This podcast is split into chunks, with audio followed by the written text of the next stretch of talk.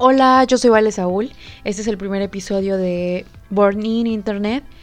Em, este es el podcast en el que vamos a estar hablando de tecnología, de ciencia, de educación y me gustaría hacerles un pequeño, eh, una pequeña introducción al podcast. No quiero que entren simplemente a escuchar cómo hablamos el invitado de hoy y yo. Me gustaría que entiendan un poquito más el concepto de todo lo que va a ser eh, Born in Internet.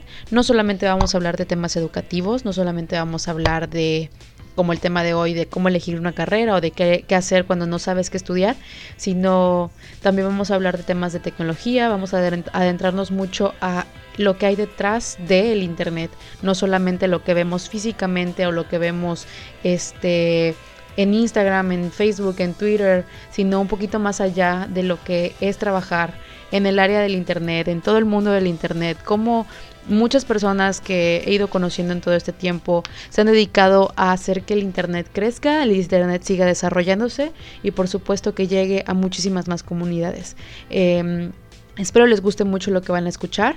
Hoy vamos a hablar sobre qué estudié y por qué estudié eso. Es un tema un poquito, este, bueno, no, no un poquito, bastante amplio, por lo que vamos a tener varios episodios en los que vamos a tocar diferentes temas. Si ustedes tienen algún punto a destacar y quieren tocar un tema en específico, les pido que nos lo dejen en Instagram, eh, nos dejen los comentarios, nos hagan comentarios y nosotros vamos a, tratar de, resolver la mayor cantidad de dudas que surjan acerca de este tema en los episodios siguientes. Va a ser un episodio, un episodio semanal, van a salir los miércoles. Em, entonces, cualquier duda que tengan, cualquier pregunta que les gustaría resolver, nos la pueden dejar en nuestras redes sociales. Estamos en Instagram como arroba born in-internet. Y también me pueden contratar contactar, contactar este, en mensaje privado, perdón, este como arroba valesaúl en Instagram y en Twitter como arroba Valeria Saúl C. Entonces, ustedes pónganse en contacto con nosotros y nosotros vamos a ayudarlos a resolver toda esta parte. Claro que sí. Igual hay muchos temas que tal vez se quedaron un poquito al aire, tal vez no los resolvimos del todo en este episodio, pero es porque ahorita estamos dando como que toda la introducción al tema, eh, algunos puntos que tanto mi invitado como yo notamos eh, muy firmemente en el proceso de elegir una carrera cuando estamos en la prepa. Entonces, eso sin duda se van a ir resolviendo, esos cabos sueltos se van a ir resolviendo en los episodios siguientes. Vamos a seguir hablando acerca de los puntos esenciales para poder elegir una carrera y el contraste que hay de esto con otros países que quizá podría ser una buena iniciativa para aplicar en México y que podamos seguir eh, creciendo de, la, de manera educativa poder elevar la cantidad de personas que egresan de una carrera o mínimo de una preparatoria. Entonces los dejo con el episodio de hoy, espero les guste mucho y les mando muchos saludos, espero que todos estén bien y lávense las manos. Hola, esto es Born in Internet. Eh, yo soy Vale Saúl. Este es nuestro primer episodio que se va a tratar sobre por qué estudié eso. Creo que muchos de nosotros hemos tenido muchos problemas al elegir nuestras carreras o simplemente no tenemos ni idea de qué queremos estudiar y tampoco es que en nuestras escuelas secundarias, prepas, nos den mucha información sobre, o más bien orientación sobre lo que tal vez sería bueno estudiar. Y hoy tenemos a nuestro primer invitado, que es Jesús Pérez. Eh, gran amigo mío y va a ser parte de este, de este equipo de trabajo para, para Burning in, the, Burning Internet. Internet. Okay. Hola, Vale. Eh, hola a todos los que nos escuchan. Eh, pues este es el primer episodio.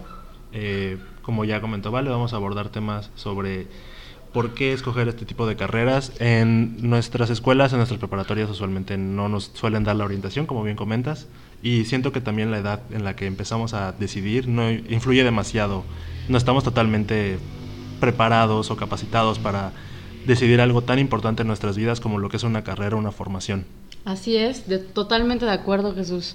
Y pues bueno, en este podcast no solamente vamos a abordar temas sobre la educación, también vamos a hablar otros temas como son de tendencia, como la tecnología, la ciencia y sobre todo ayudarles a tal vez tener un poquito más de orientación sobre qué decidir algunos, unas comparaciones con el extranjero, tal vez este, sea buena, buena opción, tal vez ir a estudiar a otra parte del mundo o a otras partes de México, que México tiene, tiene buen nivel académico, solamente a veces es un poco despreciado por nosotros mismos.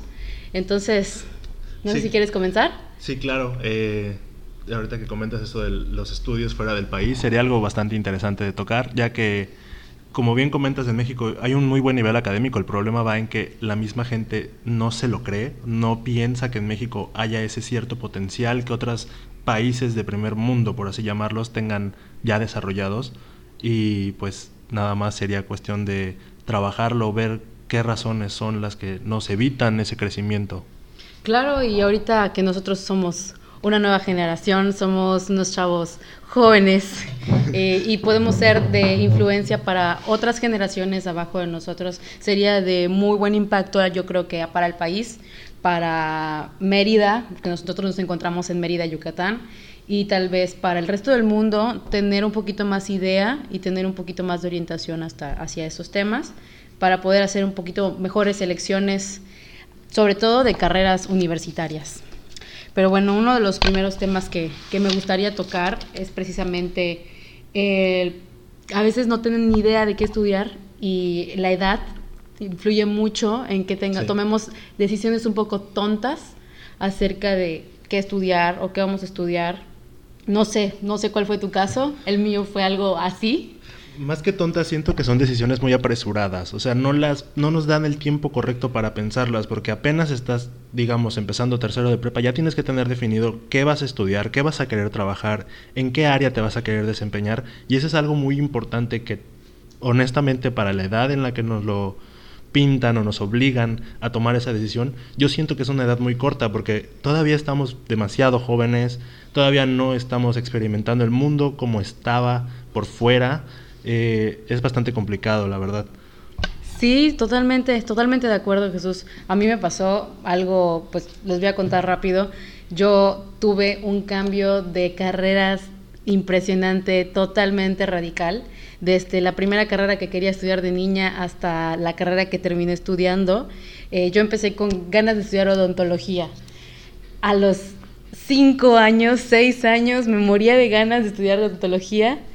Después de querer estudiar odontología, cuando ya estaba un poco más grande, quería estudiar comunicación, luego literatura y letras, filosofía y letras, regresé a comunicación porque quería ser comentarista deportiva.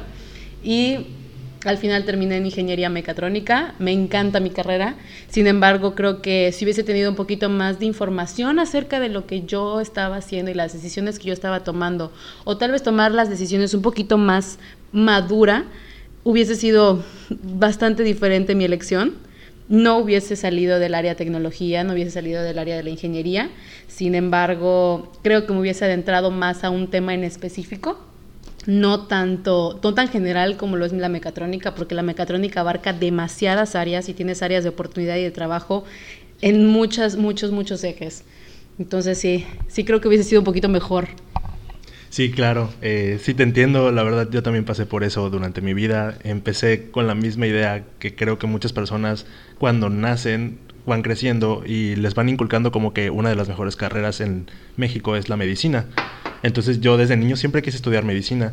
Eh, después poco a poco fui como que agarrándole el gusto igual a odontología. Por eso me, me sacó un poquito de onda ahorita que lo comentaras.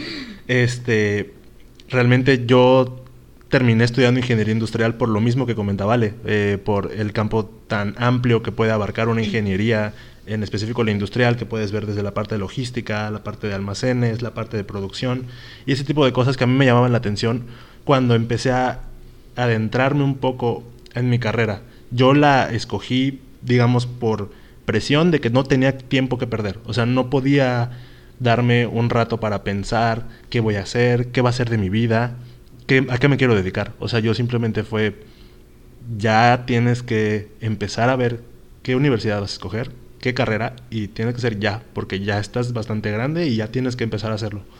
Y fue todo las prisas. Y ese es uno de los temas más importantes en México, que yo siento que la cultura mexicana se presta mucho a presiones sociales y una de las presiones sociales más fuertes en el país es estudiar una carrera universitaria y tomar esa decisión a los 17 años, 18. Creo que la decisión la empieza a tomar desde los 16 y ya a los 18 tienes que estar completamente seguro. E inclusive hay algo muy gracioso porque normalmente en los primeros semestres de la universidad, de la carrera en la cual sea que elijas, lo primero que te preguntan tus maestros es, ¿por qué decidiste estudiar esto? Y escuchas las respuestas de tus compañeros y realmente no tienen ni idea de lo que están haciendo. O sea, simplemente están diciendo, ay, pues es que yo vi esta parte y me gustó. Y, ese es otro de los ejes. O sea, muchas veces elegimos carrera por moda, porque se escucha cool. Por lo económico. Por lo económico, sí, por supuesto. Y mira que cuando yo entré a la universidad, mi generación éramos 40 personas, más o menos, 38, 40 personas, de las cuales éramos creo que 5 niñas, sí, 5 niñas que seguimos, o sea, que seguimos estudiando la carrera y que hemos llegado hasta el final del, de la carrera. Y todos los demás fueron saliendo semestre con semestre, es más, a veces ni terminaban el semestre y cuando les preguntaban qué quieres estudiar, sus respuestas eran, es que quiero hacer robots, es que vi Avengers y me gustó Iron Man y quiero ser ingeniero como Iron Man. Y así como que, mm, creo que te equivocaste de carrera, amigo, pero bueno, también es válido, este, también es válido escoger una carrera por algún gusto en especial. Este, y algo que comentabas, es cierto, elegimos qué carrera estudiar desde como los 16 años porque, bueno, no sé si todos tienen el contexto de, de, lo, de lo que sucede, pasa, sucede, sucede, en México, en México, o al menos aquí en Mérida, según yo es en todo México. Sí, según yo Este, primero cursas como que preescolar, tus tres años de preescolar. Después de tus tres años de preescolar tienes tres años de kinder y entras a la primaria aproximadamente de seis años. Yo entré antes de los seis. Y este... Toda una polluela. Toda una polluela. Eh, o sea, tenía cinco años cuando entré en la primaria y no inventes, o sea, pero yo cumplo en septiembre, entonces soy como que de la generación que apenas va a cumplir. Oye, pero a ti te tocó esa suerte, porque yo cuando empecé, yo cumplo en octubre, entonces a mí me hicieron esperar un año, entonces ahí yo perdí ese año, que es el año donde ya no pude como que tomarme el tiempo necesario cuando estaba en prepa para poder idealizar lo que quería yo hacer en un futuro. O sea, tú, es totalmente estás adelantado un año. Yo estaba adelantado un año, estaba, porque con el tiempo lo fui perdiendo, ¿verdad? Pero este sí, o sea, imagínate, entrar a los 5 o 6 años a la primaria, cursar tus 6 años de primaria, entrar a los 11, 12 a la secundaria, terminando la secundaria, yo antes de cumplir 15 años ya estaba en la prepa. Entonces estás hablando que cuando vas a entrar a tercero de prepa, o sea, quinto semestre de prepa, tú ya tienes que elegir las optativas y las materias que vas a tomar todo el año para presentar tu examen de ingreso a la universidad terminando el curso. Entonces, por ejemplo, en mi caso yo estudiaba en una escuela muy pequeña, este, entonces era una escuela donde éramos 12 personas, dos mujeres, 10 varones, de los cuales literalmente más de la mitad de, la, de, mis compañeros querían estudiar sociales. Y éramos cuatro raros que queríamos estudiar algo relacionado con matemáticas e ingeniería. Pero estaba, o sea, la verdad estaba muy cañón porque no hay tantos maestros. Al ser una escuela pequeña no hay tantos maestros. Entonces no podías elegir como que todas las optativas que quisieras. Teníamos que elegir como que o sea, áreas así muy, muy comunes, tronco común, pero así, álgebra, yo llevé álgebra, llevé trigonometría, cálculo diferencial y cálculo vectorial. Perdóname que te interrumpa, pero es que en este momento me recuerdas a algo. Eh, yo en la prepa no tuve un como que examen de orientación vocacional hacia dónde tenemos que dirigirnos y o sea, tú comentas lo de las materias optativas, yo no tuve esa opción, fue como que lo que decidía el grupo, eso se hacía y eso era lo que tenías que estudiar en tu tronco común, por así decirlo. Mi ventaja, o sea, en la escuela también era algo así, lo que la mayoría del grupo quisiera, eso era lo que se lo que íbamos a estudiar para las optativas, para nuestro examen de ingreso a la universidad. Gracias a Dios, nosotras éramos dos mujeres, Carolina, mi mejor amiga, y yo éramos las únicas dos niñas del salón, entonces literal la directora se sentó con nosotras, hizo un desayuno bien rico y nos dijo, ¿qué quieren estudiar niñas? Y pues Carolina en ese momento quería estudiar para piloto aviador y yo quería estudiar comunicación porque todavía no me decidía por mecatrónica.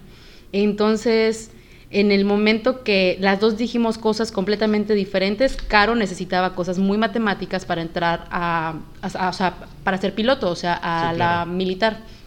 Y yo, pues la verdad es que todo lo de sociales para mí estaba perfecto, lo que decidieran, ¿no? Y recuerdo que el primer día de clase todo cambió. Carolina se decidió por diseño gráfico, o sea, nada que ver con lo que había decidido. Y yo me decidí por ingeniería mecatrónica, que todos mis maestros, mi familia, todos decían que tenía el don de la ingeniería y no me quería dar cuenta. Y me, me rehusaba, decían, no, no voy a estudiar lo mismo que estudió. Mi, mi papá es ingeniero industrial, así como tú. Sí. Dije, no, no voy a estudiar ingeniería porque mi papá es ingeniero y no quiero repetir carrera. Y pues al final terminé en ingeniería también. Pero sí es un, es un, es, otro factor. Claro. Es otro factor, la presión social que te ejerce la familia al decirte, oye, tú tienes estas habilidades, ¿por qué no las desarrollas? Y eso es algo bastante raro aquí en México, que de verdad no puedes decidir tú, tienes que tomar una decisión en base a lo que... O sea, cuando eres un, adolescente, tienes que decidir en base a lo que tu familia te dé como permiso. O sea, no, no, eres, no tienes esa libertad para poder decir, yo no quiero estudiar una ingeniería.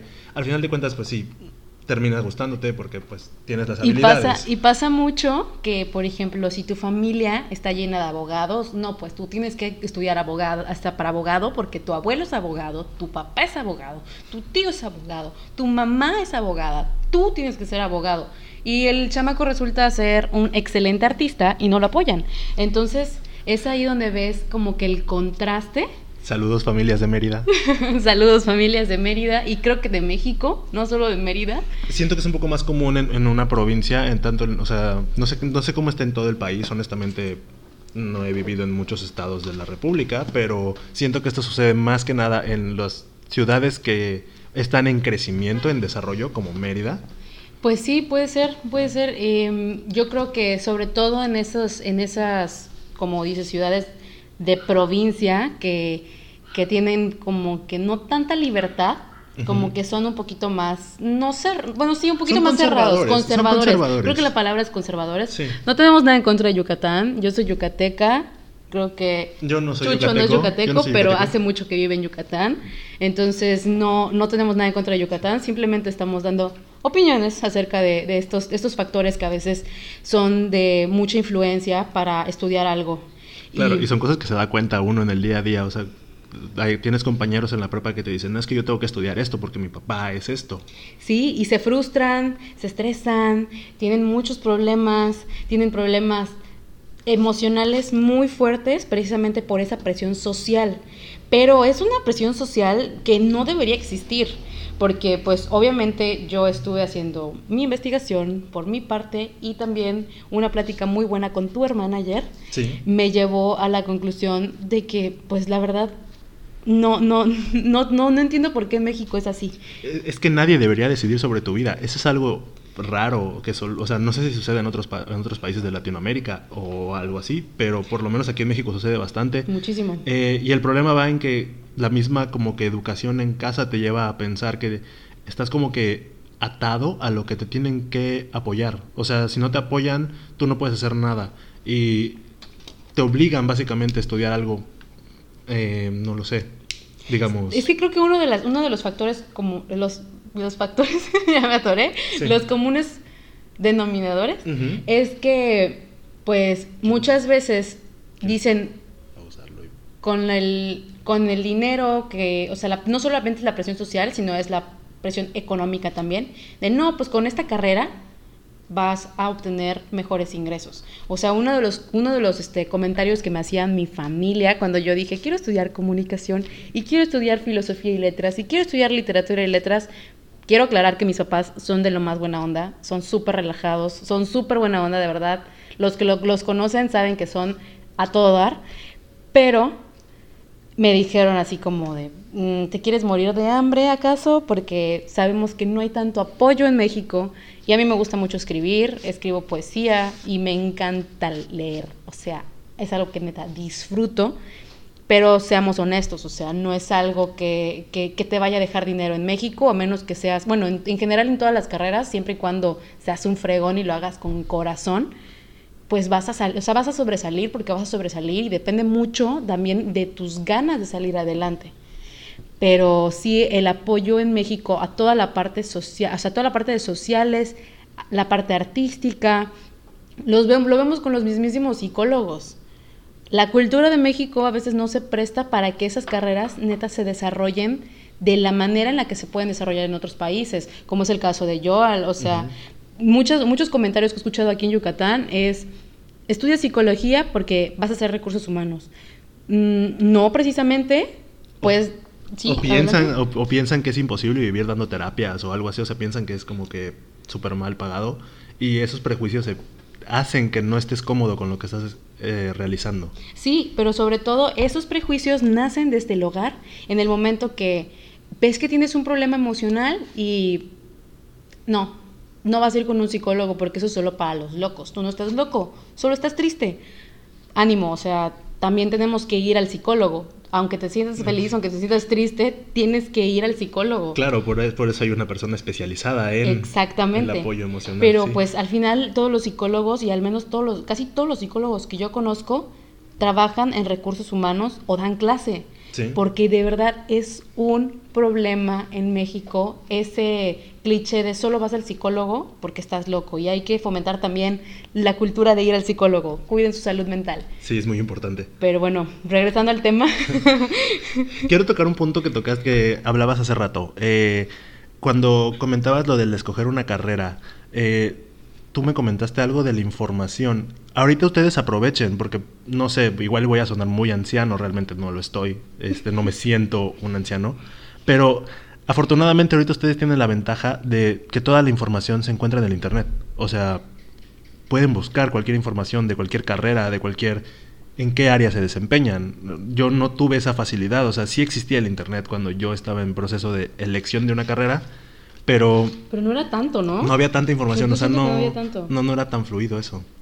Sí, totalmente. Y mira, y ese es uno de los ejes de precisamente de este podcast, cómo la tecnología y cómo las redes sociales y cómo el Internet, San Google, cómo todo esto tiene la respuesta a muchas cosas que tal vez en, en el momento que nosotros empezábamos a estudiar, o tal vez, no, tal vez no nosotros, porque todavía a mí sí me tocó la, la, época tecnológica y yo sí pude investigar acerca de mecatrónica antes de entrar a mecatrónica, precisamente antes de entrar a la, antes de presentar mi examen de la universidad, este, sí, sí tuve la oportunidad de buscar información, sin embargo creo que la generación que va atrás de nosotros, sí. justo la de hecho justo tu generación, porque pues Chucho y yo tenemos una diferencia de edad no muy grande, son ¿qué? cuatro o cinco años. Cuatro años, cinco.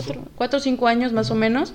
Este, tu generación, o sea, toda la parte de tu generación está muy dura porque no tenían tanta información, no tenían tanto acceso al internet en ese momento, o al menos... Es complicado, o sea, porque si existía el acceso, el problema va en que no era tan común o tan fiable la información que existía ahí.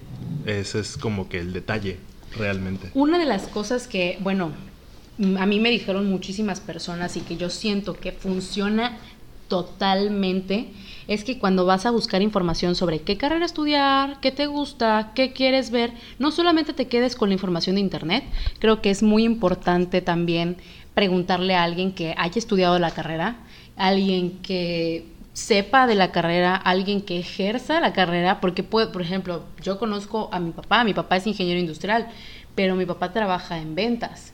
A mi papá le encanta la ingeniería industrial y siempre ha estado rodeado de toda la parte de construcción, sí ve cosas de su carrera, sí hay como que una parte aplicativa. Sin embargo, su fuerte, su fuerte, su fuerte son, las ventas. Entonces dime, o sea, como que no, no hay una, este, un, campo laboral del cual pueda hablarte para poder decirte, no, pues si vas por buen camino, no, no vas por tan buen camino, yo creo que estudia otra cosa, o aconsejarte. Entonces sí es bueno preguntarle a personas que ejerzan y personas que no ejerzan para saber la comparación, ¿no? Sí, claro, pero es que ahí entras en el círculo vicioso de los prejuicios, de lo que te puede decir tu familia, o sea, porque por ejemplo tú comentas que tu papá es ingeniero industrial y vas pidiendo esa opinión de la carrera, pero pues al final de cuentas es tu papá, es el mismo que te está diciendo, estudia ingeniería por, esto. Por eso es muy importante buscar puntos de vista completamente imparciales aquí. Nadie de tu familia, ningún amigo de tu mamá, ningún amigo de tu papá, ningún amigo tuyo, nadie tiene que ser gente totalmente imparcial. Quizá algún profesor, a mí me pasó con un profesor de la prepa precisamente, que es ingeniero en mecatrónica, y él daba clases. Este, y la verdad es que todo lo que él me contaba me, me, abrió un panorama muy padre sobre la, la, mecatrónica y me gustó mucho. O sea, tenía dos maestros de matemáticas, el maestro que es licenciado en matemáticas con maestría y bla, bla, bla, y el maestro que era ingeniero en mecatrónica, que también tenía maestría y todo. Entonces tenía como que ya dos panoramas muy grandes de cómo es dar clase, porque hubo un momento en el que yo quería estudiar una licenciatura en enseñanza de las matemáticas, se me olvidó mencionar eso, y pues dije, solo voy a dar clases como maestra, ¿qué onda? Y mi otro maestro me dijo, no, pues mira, también puedes ejercer en la ingeniería, pues al final vas a ver matemáticas y yo te veo con muchas habilidades de la tecnología, la electrónica, la electricidad, la, mecánica, todo eso te gusta, te llama la atención. Entonces, creo que también podrías desarrollarte en eso, busca estas, estas, estas partes, o sea, por este lado del, del de la industria y es cuando yo empiezo a investigar un poquito más sobre mecatrónica, pero que de hecho al principio ni siquiera era mecatrónica, o sea, toda mi travesía hasta llegar a mecatrónica, creo que tendría que hacer un episodio solamente de eso, porque es una historia larguísima y al final no tienen ni idea de cómo llegué a mecatrónica. Fue una completa chistosada, porque de verdad no se lo imaginan. Pero bueno, eh, eh, sí, sí es muy importante todo este punto de informarse, no solamente de Internet, sino de personas que realmente conozcan el área en el que te gustaría este, desarrollarte. Y con estos consejos y con estos comentarios que les estamos dando, tampoco estamos diciendo lo que tu familia te diga, está eso mal. está mal. No, por supuesto que no. Hay familias súper cool, como la mía, que hay de todo. Hay, de verdad, personas que ejercen de todo. Hay personas que cocinan, hay personas que son ingenieros, hay personas que están en la parte de humanidades, hay quienes están en arquitectura, otros en derecho, o sea, literal, tengo familia muy folclórica, hay de todo, pero este es, es, muy padre, o sea, puedes tomar todas las opiniones y todos los consejos que vengan de ellos, porque aparte son gente que te quiere y te quiere ver triunfar. Muy, muy, este, bueno, al menos en mi familia, sé que no es el caso de todos, pero al menos yo fui muy afortunada al tener una familia que me apoyara, pero a la vez buscara, las, buscara otros ejes para ayudarme a crecer y a verme triunfar, y es por ellos que estoy ahorita donde estoy pero pues si no tienes esa parte familiar tan desarrollada, tan, tan arraigada, para eso estamos haciendo esto, porque también queremos ayudarte, queremos tal vez no decirte, hey, puedes estudiar esto, pero tal vez hay de dos, o te gusta lo que hablamos y te gusta lo que nosotros vamos a ir hablando con los demás este, episodios, o de plano dices, esto no es para mí, entonces ya quitas algo de tu lista y dices, no voy a perder mi tiempo, no voy a hacer perder dinero, porque muchas veces eso sucede. Empiezas a estudiar la, carrera. Yo tengo una amiga que empezó a estudiar arquitectura y se salió a la mitad de la carrera y se fue a ciencias de la salud. Y a la mitad se salió y se fue a comunicación. Y terminó en comunicación y está padre, pero ¿qué necesidad de hacer perder a sus papás cuatro años de, pago de universidad, porque tampoco es, tampoco es como que estudiara en la escuela más barata, ¿verdad? Eso también hay que tomarlo mucho en cuenta, no hacer perder el tiempo, pero también eso tiene mucho que ver con la inmadurez con la que tomamos esas decisiones. Sí. O sea, como tú comentabas, a los 16, 17 años ya estás tomando una decisión que va a marcar el resto de tu vida. o sea, define una línea muy importante en hacia dónde te estás dirigiendo en toda tu vida y no puedes cambiarlo. Así es. Es, una, es un, un factor súper importante porque es de lo que vas a vivir, de lo que vas a comer, o al menos así se pinta. Y entonces luego muchas veces cuando no logras desarrollarte como quieres, cuando no logras ejercer lo que quieres, cuando no es como tú querías, viene la frustración y viene el, sentimiento de derrota que no debería ser así. Tal vez podrías explotar tus, tus habilidades en, otros, en otras partes o tal vez podrías emprender, pero pues eso no te, no te das cuenta hasta que ya estás ahí en el hoyo. Entonces, y ahí va como que la comparativa, como que el, lado completamente opuesto. Yo estuve buscando muchas, este, me metí hoy a, investigar al INEGI y todo sobre estadística, sobre cómo este, los alumnos en México, cómo dejan de estudiar, o sea, 8 de cada 100 alumnos terminan una carrera. Ok. O sea, hay 92 personas Que empiezan. que empiezan y y a la mitad o al primer semestre, segundo semestre, tercer semestre, lo que sea, se estancan y dicen, no, pues ya no voy a seguir. Y pues un gran, gran porcentaje de estos es porque no les gusta lo que están estudiando. Claro. Otro gran porcentaje es porque esto no me va a dejar dinero. Y un, un- un porcentaje un poquito más bajo, pero igual alto, este, eh, es por poco interés hacia la carrera. Entonces, realmente que 8 de cada 100 personas terminen la universidad son cifras demasiado Alarmantes. alarmantes. Y pues ahí nos platicaba yo al ayer Sí. del caso de Israel. Sí, claro. Eh, para los que no me conozcan, eh, yo tengo una hermana que vive en Israel. Este, hace poco fuimos a visitarla eh, y mi hermana se dio cuenta de un detalle que es cómo las personas que estudian allá llevan una formación muy diferente. O sea, desde niños los están haciendo como que bastante independientes y llega un momento de su vida en donde ellos eh, eh, atraviesan una etapa de madurez mucho más fuerte que los que las personas aquí en México, digamos, no, no comparando ni diciendo que esté mal, simplemente atraviesan esa etapa donde ellos se desarrollan mucho más fuerte, por así decirlo, y eso los lleva a que la elección de la carrera que tengan que estudiar es en una edad diferente y es en una Con eh, una madurez. con una madurez mayor. Sí, sí, sí. Sí, y es que este, Joel nos contaba que los primeros, no sé, 16 años de su vida, 15 Ujú. años de su vida, era total felicidad. Entonces, en Israel está este jardín de niños, o sea, voy a ponerlo como que en, en contexto, o sea, está jardín de niños y luego entran a primero, segundo, tercero, cuarto, quinto, sexto, séptimo, octavo, noveno, décimo, onceavo y doceavo. Ok. Entonces eso es como que jardín de niños, primaria, secundaria, prepa y ya pues para la carrera. Pero al salir de, de la secundaria, la prepa aproximadamente, ellos a los 15, 16 años Sí. tienen que hacer su servicio militar. Sí. Entonces en el servicio militar entran a las fuerzas de defensa de Israel y de ahí, este, ya después saliendo del servicio militar es cuando ya eligen una carrera.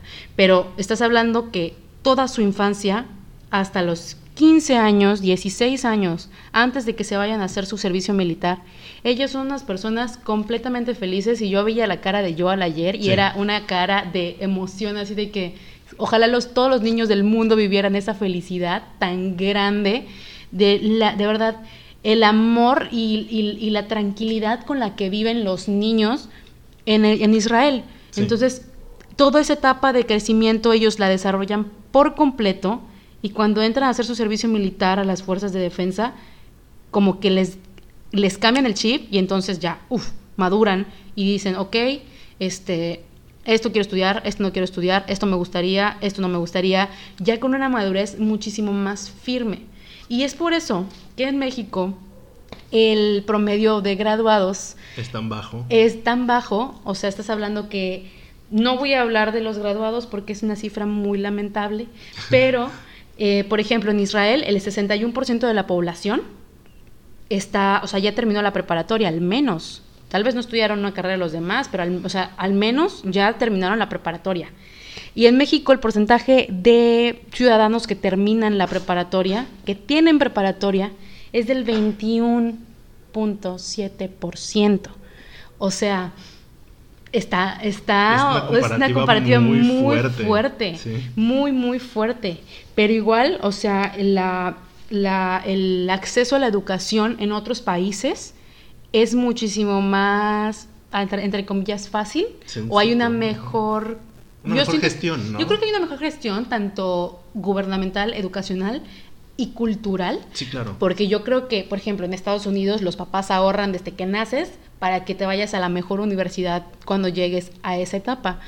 En Israel, el mismo este, gobierno te paga una parte, a veces la religión te paga la universidad. Hoy estuve leyendo mucho sobre eso.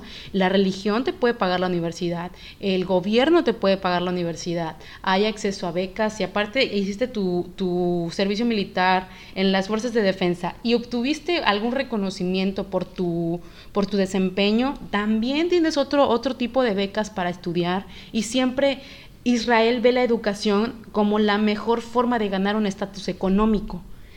Y sus ejes más grandes son el comercio, la ciencia, la medicina y el derecho. Entonces eso los hace pues tener un, índice de, personas educándose y, estudiando y creciendo constantemente para poder llegar a un estatus este, social y económico elevado. Cosa que pues en México no es tan común, sin embargo em, yo siento que no es imposible, pero igual la edad a la que egresan los chavos en Israel es en un promedio a los 27 años. Wow. 27 años, o sea, yo estuve leyendo de verdad, no tienen idea cuántas notas y el promedio de, de la edad de egreso es de 27 años. En México... Qué contrastante, ¿no? Porque en México, según yo, es de 22 años. Es de 22 años. O sea, a los 22 años, o sea, a mi edad ya está saliendo una carrera. Sí. Y otra parte cultural que viene con todo esto es, terminaste tu carrera, cásate cásate, cásate, cásate, cásate, cásate. Y no, oye, no, tampoco hay que apresurarnos tanto, ¿no? Y, pero también es un tema cultural, o sea, también es totalmente un tema cultural, ahí no me voy a meter, cada quien hace lo que quiere, tanto con la parte religiosa, cultural y sus ganas de casarse y de tener hijos, eso es de cada quien. Sin embargo, siento que somos muy pequeños aún para tomar una decisión tan vital como es termino mi carrera, me pongo a trabajar, me caso y tengo hijos. O sea... Sí, está como que muy arraigado ese, ese pensamiento de estudio mi primaria, estudio mi secundaria, estudio mi prepa, estudio mi universidad, eh, ejerzo un rato, me caso, tengo hijos y a cuidar a mis hijos y sigo trabajando toda mi vida hasta que mis hijos se gradúen y cuando se gradúen me jubilo y ya ahí te empiezo mi vida. Exactamente. es como que el ciclo de vida de un mexicano, por así decirlo. Totalmente. ¿Y cuántas veces vemos papá tiene solamente 10 días de descanso al año. Oye, ¿por qué? Sí. En Israel, mucho, mucho de esto les ha llevado a que son de emprendedores y llega un punto en el que ni siquiera tienen que tener unos días de descanso porque están con su familia y el tema familiar sí está presente, cosa que no siempre está en México. En México creo que hay muchos padres ausentes por la necesidad de salir a la industria a trabajar cosa que no está mal. No, pero sí siento que mm, tal vez la cultura no nos permite como que dedicar un poco más de tiempo a estos detalles, ¿no? Sí, claro. Totalmente. Y pues la independencia es otro, otro factor súper vital en la educación porque llega un punto en el que, dime, ¿a qué edad es normal que una persona se, se independice aquí?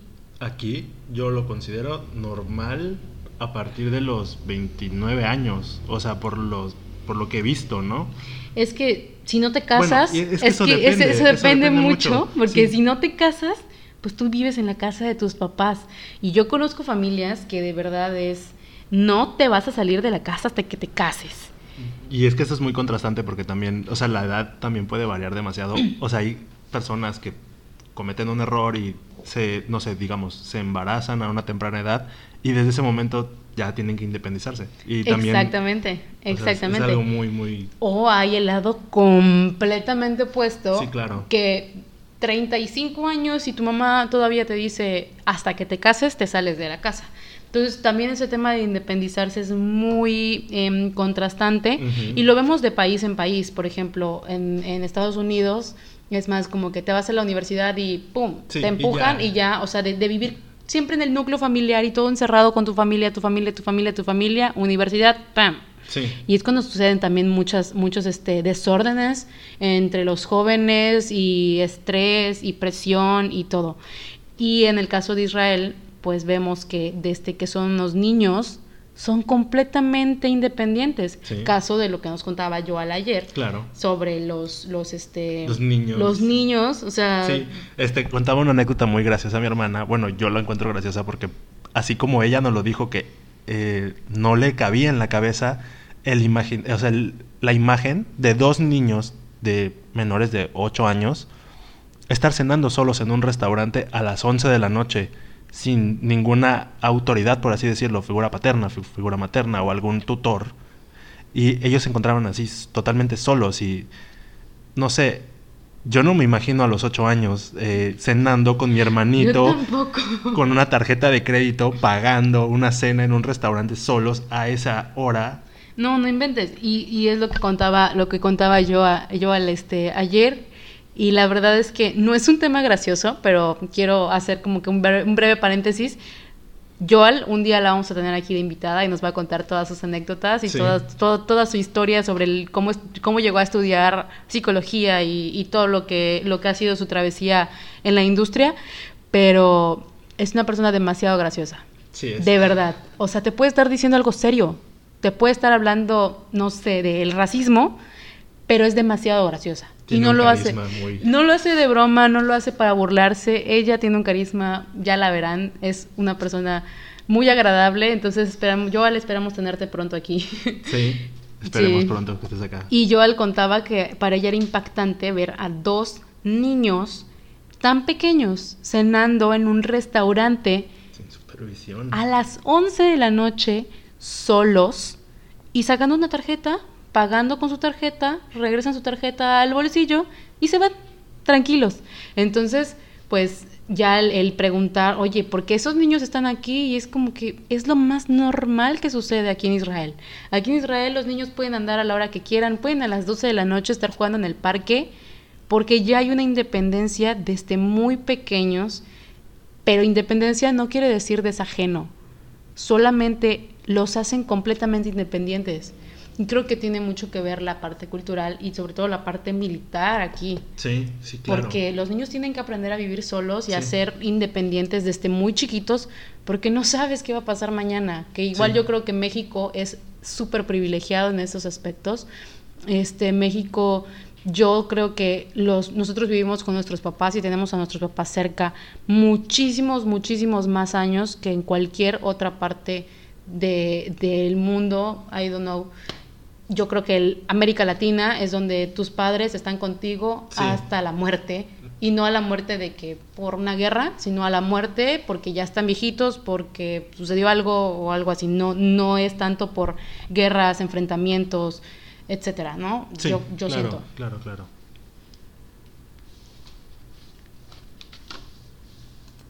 Sí, y otro, otro tema muy, muy crucial en, en México al elegir una carrera, como comentábamos hace un momento, es el tema económico.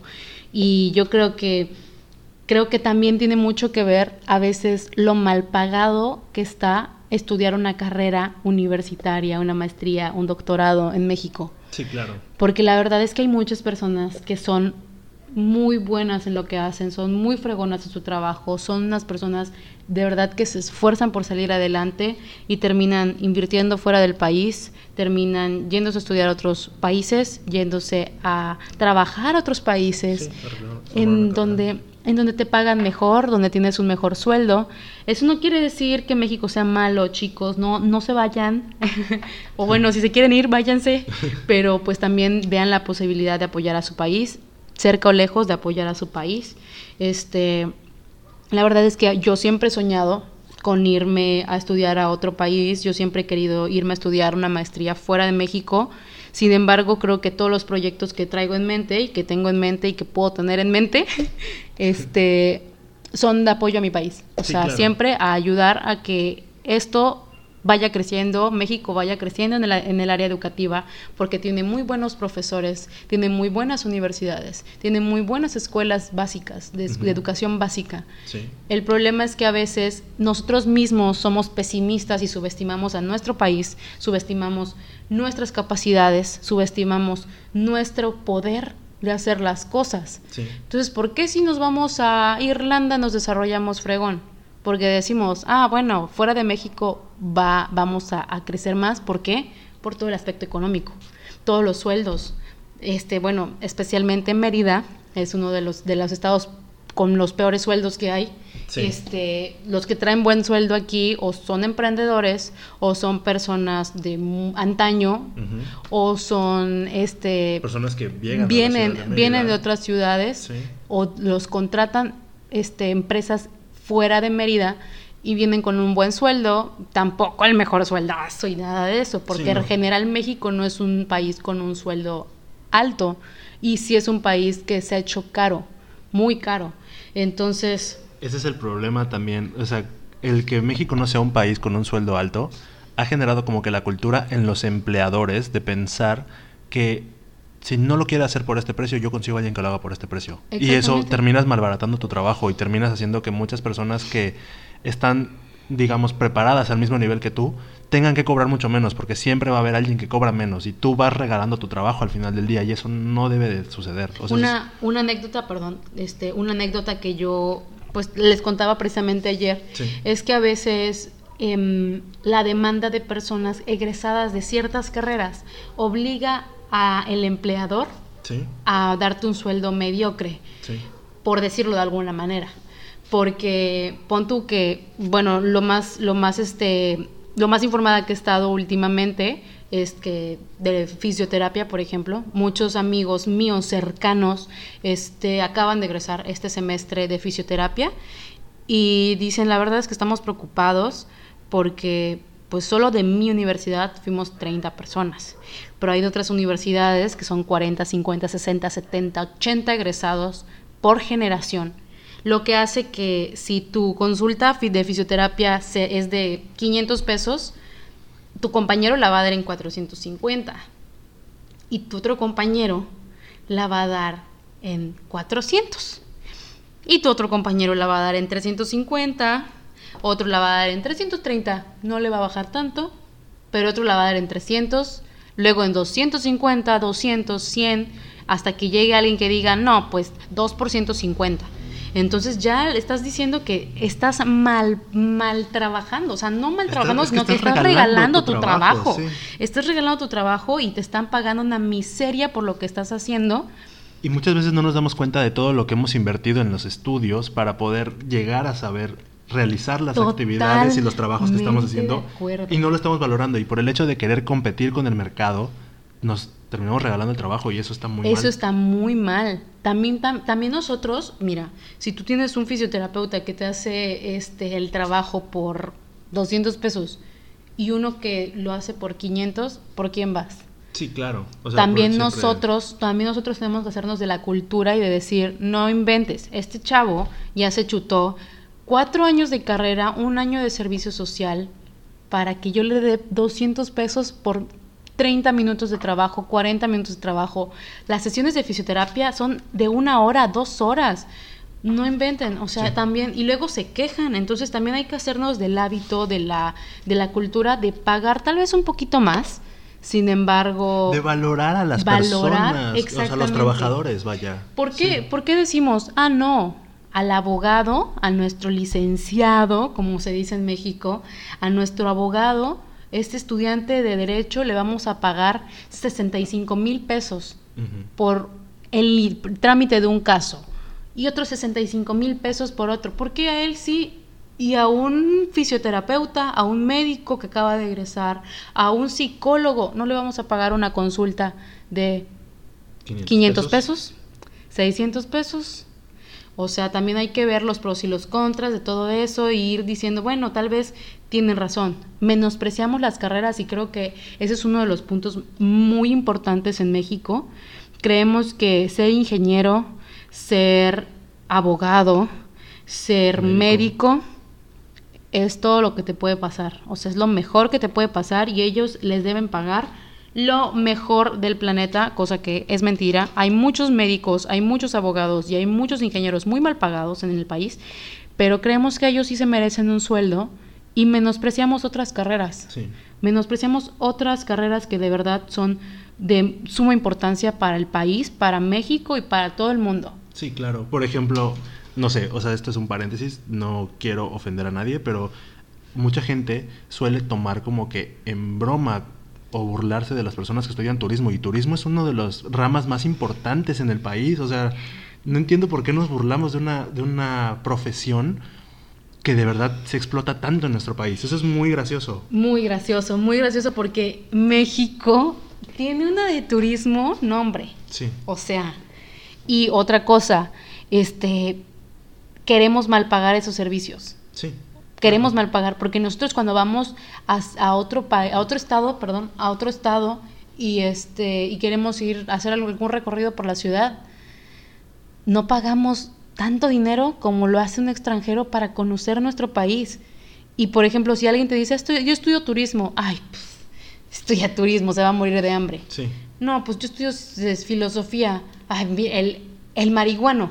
Es- es- esa Esas- frase, esas esas frases es tan me, feas. Me calan. Sí, sí, sí, son O sea, horribles. me son calan. horribles. Hay cosas que sí, la verdad, yo hasta a mis, a mis amigos les he dicho de broma.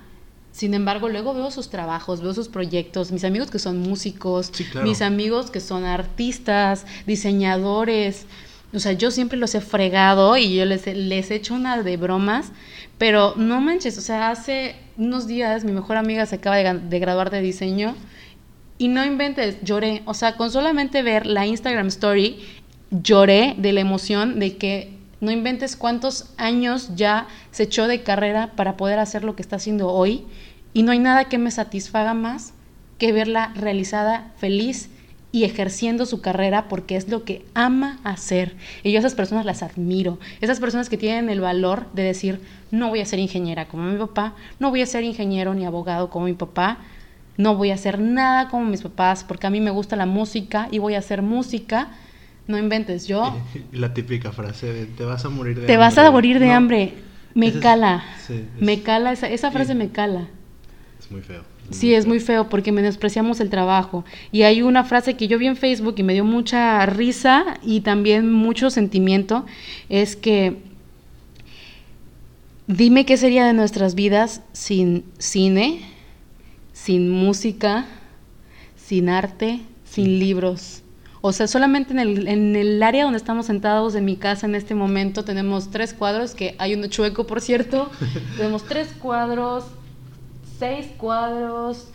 Hay siete piezas de arte en esta parte de la casa, solamente en este, en este cuarto, espacio. en este espacio. Y dime, ¿qué sería tu vida Sin escuchar música, sin escuchar música, sin- oye? Sin nada, o sea, no, no, no, es algo bastante... Y otra cosa totalmente cierta, despreciamos el producto local, porque si llega eh, fulanita que acaba de hacer una banda en Estados Unidos, no inventes, hay que descargarla y escucharla y es lo máximo. Sí, claro. Pero si llega Pedrito que acaba de hacer, de sacar un disco de una banda de rock mexicana, no, Nadie lo quiere escuchar Es un por asco. el hecho de ser mexicano. es un asco, está malo, es la copia de la copia de la copia de la copia de la copia de Panda. Y óyeme, Panda ni siquiera, ni siquiera tienes por qué menospreciarlos, ¿no? O sea, Sí, a mí no. no me gustan, pero yo sé que son los fregones y que tienen una cosa gigante discográficamente hablando. Sí. Y no hay que menospreciar todas esas, esas áreas de, de este, de desarrollo y de crecimiento en el país. Al final de cuentas, si alguien estudia una licenciatura en música, en arte, en diseño, en interiores, en pintura, en lo que quieras, la verdad es que desconozco el nombre de todas esas carreras, Sí. pero al final de cuentas es un licenciado más a esta lista. Entonces ya no son ocho egresados de 100, ya son nueve egresados de 100. Y luego podemos ser 50 egresados de 100. Entonces ya no va a ser solamente el 21% de México estudia, va a ser un, un porcentaje muchísimo más alto, un 50% de México estudia. Y eso yo creo que es muy importante, Sí. muy importante para México. Apoyar la educación, apoyar la, la, este, el, el crecer en México, el producto local, las cosas locales. Y las habilidades y talentos que hay en México, porque realmente los menospreciamos demasiado. Somos, como bien dicen, el mexicano, o sea, el peor enemigo de un mexicano es otro mexicano. Otro mexicano. O sea, eso es impresionante como comentabas, el hecho de que por ser mexicano tu arte no es tan bueno. Por ser mexicano tu música no es tan buena. Y eso no debería de ser. O sea, Y- tenemos demasiado talento y potencial como para Y explotarlo. pasa en todas las áreas. ¿Por qué dicen, ay, yo no voy a contratar ingenieros mexicanos, voy a contratar los Ingeniero ingenieros alemán. alemanes? Sí. O los ingenieros irlandeses, o los ingenieros japoneses.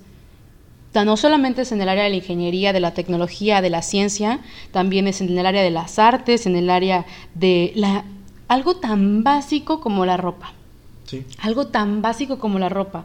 No tienen ni idea de cuánta gente conozco que prefiere comprarse 50 playeras de una marca de fast fashion, tipo, no sé, no voy a decir marcas, pero ustedes saben saben tienen en mente las tiendas tienen en mente las tiendas claro que sí, las tienen pero mira hasta es más acaban de hacer su pedido. Sí. Y por qué a nuestras amigas locales no les compran o sea tipo yo la verdad soy súper consumidora de ropa. A mí me encanta comprar ropa. Soy me declaro literal culpable de comprar fast fashion porque compro en todas esas tiendas que están sea literal que están ustedes pensando de fast fashion sí compro. Pero así como compro en esas tiendas, también me encantan los productos que hacen este, diseñadoras locales, como Rocío Soyoa, sí. La Rocco. La Rocco a mí me encanta. O sea, y eso es parte de apoyar la industria y hacer como que compensar un poquito el fast fashion, ¿no? O sea, tal vez poco a poco ir eliminándolo de nuestra vida, sin embargo, apoyar el producto local es lo mejor que podemos hacer. Y qué mejor que ahorita que tenemos toda la parte del Internet, toda la parte de las tecnologías y podemos explotarlas ahí. Sí, claro. O sea, tampoco estamos diciendo que esté mal la parte de globalización y comprar marcas de otro. Por supuesto que no, está súper bien. Pero el hecho es que también tenemos que valorar las marcas mexicanas. O sea, claro, y no pagar muchas cosas. Bueno, parte de este de este este este contra de un mundo globalizado es que pues la verdad no vas a comparar una playera de 50 pesos 100 pesos, 179 pesos una básica, que comparar una básica de 300 pesos de un producto local. Pero también tienen que tomar en cuenta que el producto local es artesanal porque el 90% es hecho a mano, es hecho por las señoras costureras, las diseñadoras, las recién egresadas y también es un producto de calidad porque no es tela que literal... No es una producción en masa. En masa, o sea, exactamente. Es, más, si, si, te pones fresa, hasta podrías tener tu ropa, que, que se, literal tienes una prenda en todo Mérida, en todo México, en todo el país, es única. Y blusa como la tuya no va a haber, pantalón como el tuyo no va a haber. Entonces, hay que también o sea, tocar mucho ese tema y ver, y obviamente explotarlo. Hoy tenemos tecnología, hoy tenemos internet, hoy tenemos toda esta parte tecnológica, ¿por qué no la explotamos de la buena manera?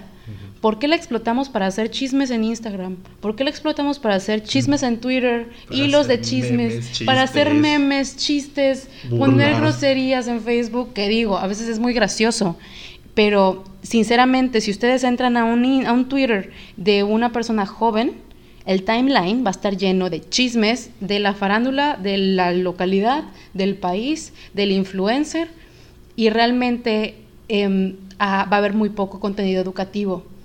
Y creo que una de las cosas que está pegando ahorita durísimo es el TikTok. Sí. Esta cuarentena ha estado pegando el TikTok muy cañón. Y miren que a mí me gusta, me declaro culpable, me gusta mucho TikTok, pero no entienden idea de cuántas veces entre el insomnio y el estrés de la cuarentena me he quedado despierta hasta muy tarde viendo TikToks, hasta que llego a contenido realmente educativo, contenido de doctoras, de ginecólogos, de odontólogos, de muchas personas que hacen contenido en TikTok para llegar a jóvenes, para llegar a chavos y concientizar acerca de todas las medidas de salud. Psicólogos, médicos, odontólogos, todos ellos. Entonces las plataformas digitales, la tecnología, todo este desarrollo de Internet que está viendo y este ahorita en la cuarentena se elevó al 10.000%, clases online, todo online. ¿Por qué no aprovecharlo para la buena manera? No solamente para comprar cosas, no solamente para tus conferencias, tus redes sociales y darle like a los chismes, sino explotar otras áreas del Internet.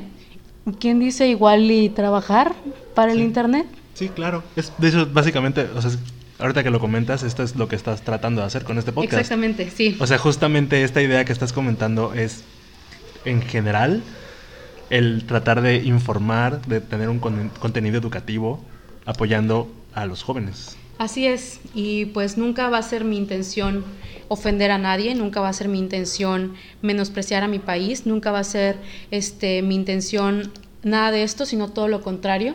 Este, este podcast se trata de educación, de tecnología, de ciencia y del apoyo al mexicano para poder seguir siendo más fregones de lo que somos, porque si de algo se, se, caracteriza el mexicano es de este valor, esta valentía, y en general la sangre latina es muy valiente, es muy fuerte y sabe luchar. Son bien luchones, somos bien luchones, y yo creo que hay, es momento de explotarlo, y sobre todo ahorita que tenemos todas las herramientas y todas las manos para entrar al Internet y decir, ok, vamos a hacer un cambio. Los cambios no se hacen publicando en Facebook, no se hacen publicando en Instagram, no se hacen con likes en Twitter. Los, los cambios realmente se hacen parándote y haciéndolo y moviéndote. Sí, claro. Y si somos almas jóvenes, tengo 22 años, tengo toda una vida por ayudar a este país a desarrollarse en la educación, en la tecnología, en las ciencias y en lo que venga, en todo lo que venga. Porque la sangre latina es luchona, así que hay, que, hay que explotarlo. Hay que, yo creo que podemos hacer algo muy bueno de todo esto. Sí, sí, sí. Totalmente. Sí, estoy totalmente de Pues bueno, este, este, este, este tema va a tener varios capítulos. Eh, este tema va a ser capítulos todo el mes sobre por qué, por qué estudié eso. Y pues vamos cerrando el episodio de hoy pero no se olviden de seguirnos en nuestras redes sociales, de... Em, estamos en Instagram como Born In-Internet. Eh, este es el podcast, así que no sé si nos quieres dejar tus redes sociales también para que te vayan a seguir. Claro que sí.